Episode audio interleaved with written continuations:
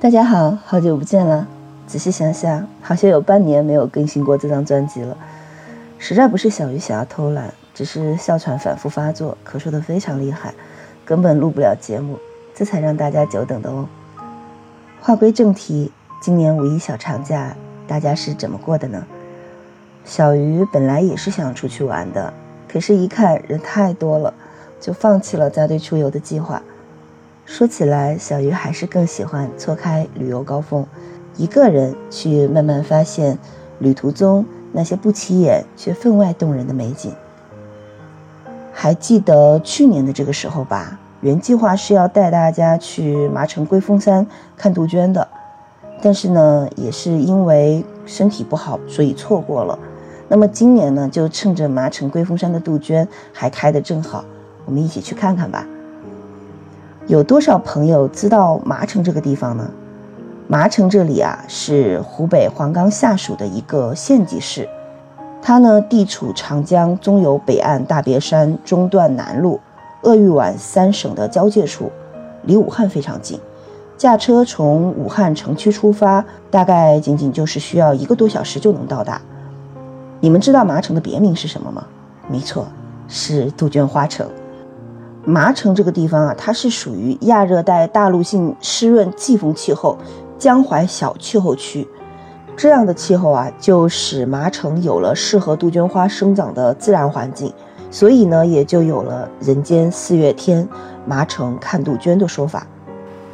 位于麻城龟峰山上的古杜鹃群落呀，已经有近百万年的生长周期，其面积之大、年代之久、密度之高、花色之美。保存之好，在华中地区堪称一绝，在全国也是很罕见的哦，真的可谓是麻城杜鹃甲天下。十万多亩的原生态古杜鹃花，每年都会在四五月份竞相绽放，漫山遍野，红艳似火，犹如彩霞绕林，被誉为大别山最美的红色花海，北纬三十度最激荡人心的红飘带。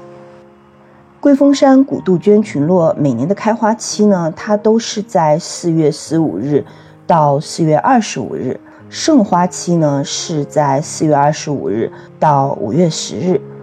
我们现在去呢，正好赶上五月十日到五月二十日的尾花期。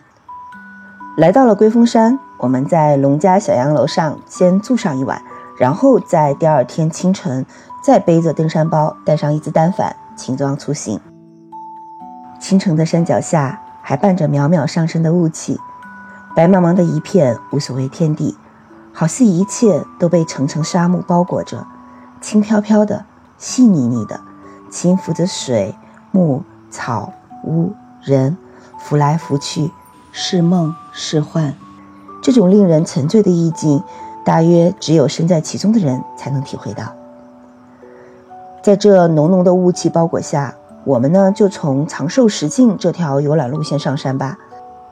这是一条龟峰人文景观路线，从关山坳拾阶而上，到达如意泉、迎客松，再步行约摸一个小时，就可以到达天下第一龟石碑处。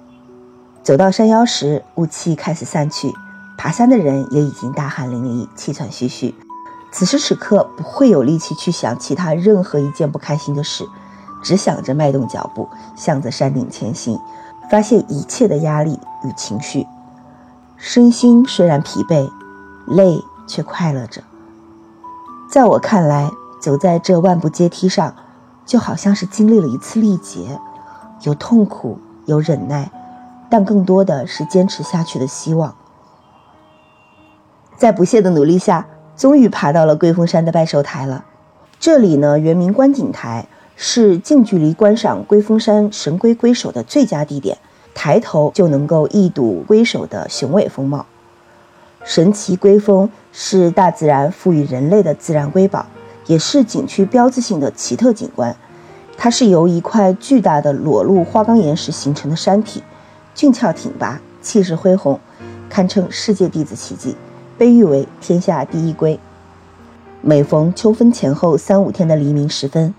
站在龟峰山境内的雁门寨腰部观日出，可以看到玫瑰色的天幕下，群山活像浩浩渺渺的大海，天空初升的旭日冉冉升起，如同神话里的红宝石熠熠生辉，霞光万道。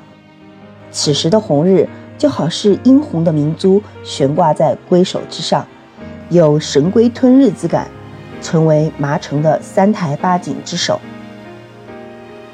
我们就在这里休息一下，然后再继续往上爬吧。因为从这里开始就变得有些陡峭了，再往上全程都是石阶，没有缓冲步道，所以要注意安全哦。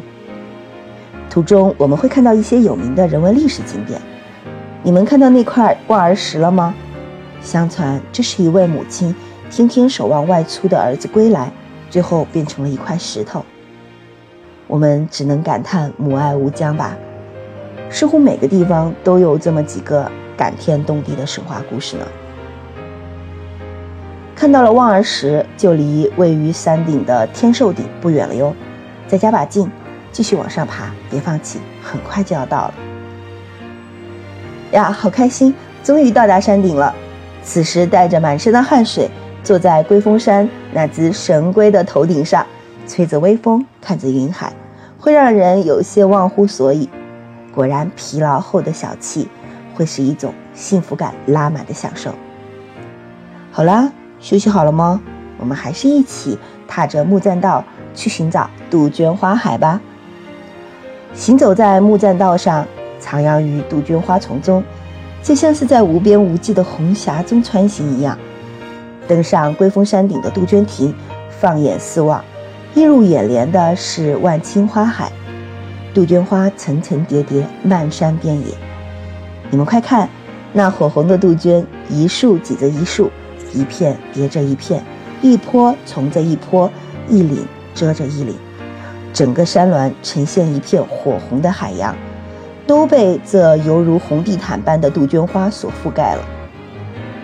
这种红色的杜鹃花也叫映山红，花开的时候，鲜亮明艳的颜色把整个山都给染红了。我们沿着木栈道继续一路向北走，就能看到那株生长在杜鹃花海里的杜鹃花王了。这株杜鹃花王已经有六百多年的树龄，赤生枝干呢达到了五十六支，每枝干径在六厘米至十厘米之间，树冠冠径高达六米，覆盖面积达三十五平方米。在二零零九年四月。龟峰山景区为杜鹃花王投保了九百六十万，寓意在祖国九百六十万平方公里的土地上，生活着同根共祖、血脉相连的五十六个民族。我们快来和这株承载着美好寓意和祝福的杜鹃花王合个影吧！看过了杜鹃花海，时间也不早了。我们是搭乘缆车下山，还是慢慢走下去呢？嗯，小鱼还是想带着大家多走走看看，所以我们还是徒步从云峰石径走下山吧。云峰石径是龟峰山的另一条游览路线，从这条路线上山也是可以的。不过这条路线的台阶更为陡峭，缓冲地带也更少，攀爬起来的难度当然也是更高了。所以，选择徒步从这条路线上下山，一定要更加注意安全。与长寿石径不同，这条云峰石径又另有一番景致。这条伴随着缆车不断攀行的徒步登山路线，不仅可以感受到清爽的竹海，而且伴随着山脚盛开的杜鹃花，还能在山腰的松林下俯瞰景区全貌。顺着云峰石径这样一路走走看看，很快就到了山脚。我们的龟峰山之旅也要结束了，是不是还有些意犹未尽呢？没关系，还可以等到盛夏时节再一起来避暑吧。夏季最高气温不超过二十八摄氏度的龟峰山，也是凉爽宜人的避暑胜地。离开了麻城龟峰山，我们下一站还是去影视取景地吧。具体去哪里呢？小鱼还需要想一想。期待喜欢小鱼节目的朋友们评论、点赞、关注、订阅哦。我们下期节目再见吧。